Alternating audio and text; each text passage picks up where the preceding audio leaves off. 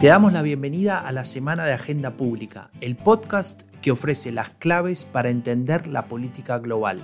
Soy Franco de Ledone.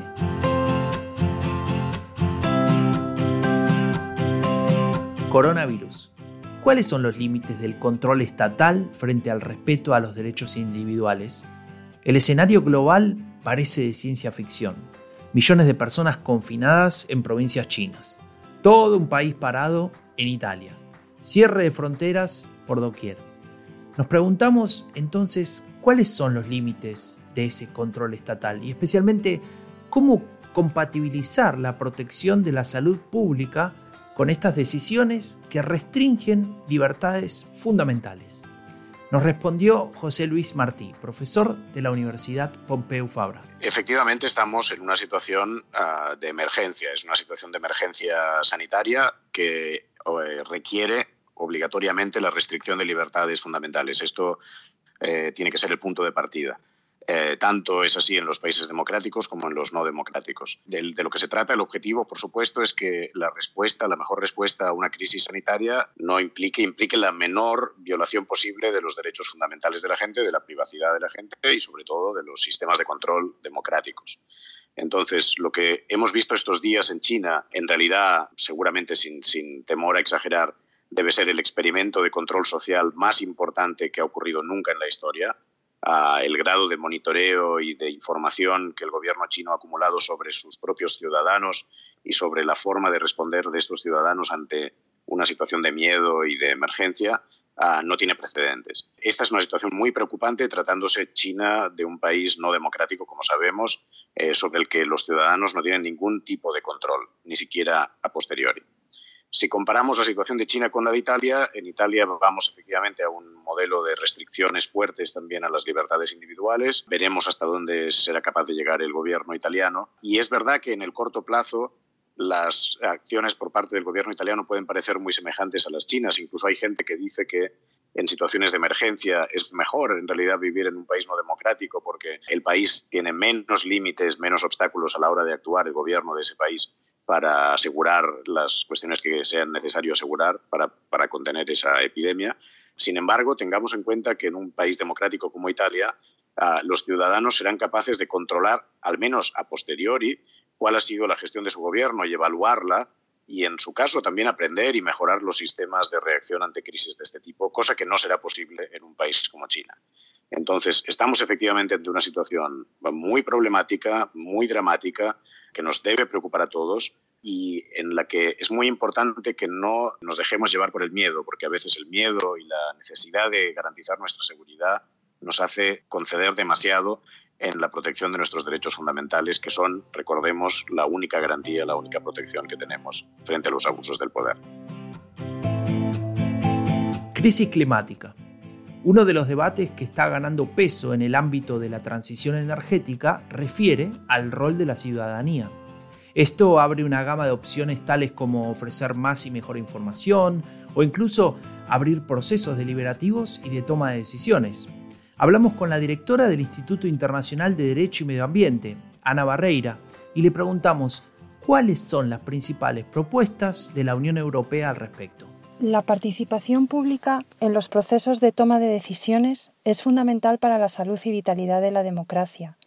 Los procesos transparentes y abiertos, con la participación pública, favorecen la confianza del público en la legitimidad de los procesos de toma de decisiones. El Convenio de Arhus de 1998 sobre acceso a la información, participación pública y acceso a la justicia en temas ambientales facilita las herramientas para lograrlo. La Comisión Europea, bajo la presidencia de Romano Prodi, era ya consciente de esto y en su libro blanco de gobernanza de 2001 incluyó la participación de la ciudadanía entre los cinco principios de la buena gobernanza. Ahora, ante el reto de la emergencia climática y la necesaria transición energética, la Comisión Europea ha lanzado el Pacto Verde y considera que la participación y el compromiso de los ciudadanos y de todos los interesados es crucial para su éxito. Para ello, ha puesto en marcha un Pacto Europeo por el Clima. A través de este pacto se dará una voz a la ciudadanía en el diseño de acciones para abordar el cambio climático, la degradación ambiental y la sostenibilidad, compartiendo información. La participación del público se prevé que se realice a través de instrumentos como, en primer lugar, acciones de comunicación, incluyendo eventos y utilizando todo tipo de herramientas. Segundo, a través del impulso de compromisos de la ciudadanía que se centrarán en acciones dirigidas a áreas como la eficiencia energética de los edificios, la movilidad baja en carbono y las iniciativas para regenerar la naturaleza y hacer que las ciudades sean más verdes. Y en tercer lugar, a través de los diálogos con la ciudadanía, utilizando plataformas ya existentes como las asambleas ciudadanas o el Pacto de Alcaldes por el Clima y la Energía. Otras formas de participación ya se incluyeron en el paquete de energía limpia, como son las comunidades energéticas ciudadanas o las comunidades de energía renovable. Sin lugar a duda, la lucha contra el cambio climático es una responsabilidad compartida en la que todos debemos participar. Política y religión. El mundo evangélico ha ocupado un rol importante en la política latinoamericana. En los últimos años, han ganado influencia, aunque no ocurre en todos los países de la misma manera. Claudia Sila, investigadora en la Stiftung Wissenschaft und Politik de Alemania, nos explica dónde y por qué crecen las iglesias evangélicas en América. Las iglesias pentecostales y neopentecostales crecen prácticamente en toda Latinoamérica pero con especial fuerza en América Central. En América del Sur, por ejemplo en Brasil, su avance es menos masivo, pero de todos modos considerable. Hay solo cuatro países de la región que se apartan de esta tendencia. México y Paraguay, donde el catolicismo sigue siendo claramente dominante, como así también Chile y Uruguay, donde lo que crece más bien es el número de personas ateas o sin religión. Estamos ante un fenómeno de migración religiosa, es decir, que gente que antes era católica se convierte al pentecostalismo y luego su descendencia suele continuar este camino. Con este cambio de religión se intensifican a la vez la identidad y prácticas religiosas, es decir, que la gente se vuelve más religiosa. Las causas de este desarrollo son múltiples, pero destacaría dos principales. Por el lado de las iglesias, aquí no es tan relevante la formación teológica o una trayectoria institucional formal para convertirse en líder pastoral, de modo que personas con cierto carisma pueden fundar su propia congregación con mucha facilidad y así prolifera un sinnúmero de iglesias independientes. Por el lado de las y los fieles, evidentemente las congregaciones evangélicas proporcionan a los sectores sociales más necesitados un sentido de pertenencia y una solidaridad práctica dentro de la comunidad que hoy en día ni la Iglesia Católica ni el Estado logran brindar. Las iglesias pentecostales están presentes allí donde faltan otras instituciones, en las cárceles brindando atención pastoral, social y sanitaria, como así también en los barrios muy pobres como favelas, villas miserias, controlados frecuentemente por bandas criminales.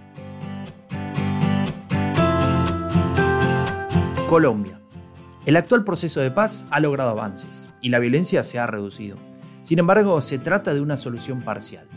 Enzo Nucio es investigador en el Centro de Estudios para la Seguridad en la Escuela Politécnica Federal de Zúrich, conocida como ETH por sus siglas en alemán. Él nos explica un aspecto central a la implementación de estos acuerdos de paz, el desarme. ¿Cuánto se ha avanzado y qué tan lejos está de completar el proceso? Es la pregunta que le hicimos. El proceso de desarme de las FARC se puede decir que fue exitoso. ¿sí? Es el proceso cuando, se, cuando los desmovilizados de las FARC se van a reunir y van a entregar sus armas. Y creo que eso fue un proceso exitoso. Se concluyó en el año 2017, cuando las armas fueron recogidas.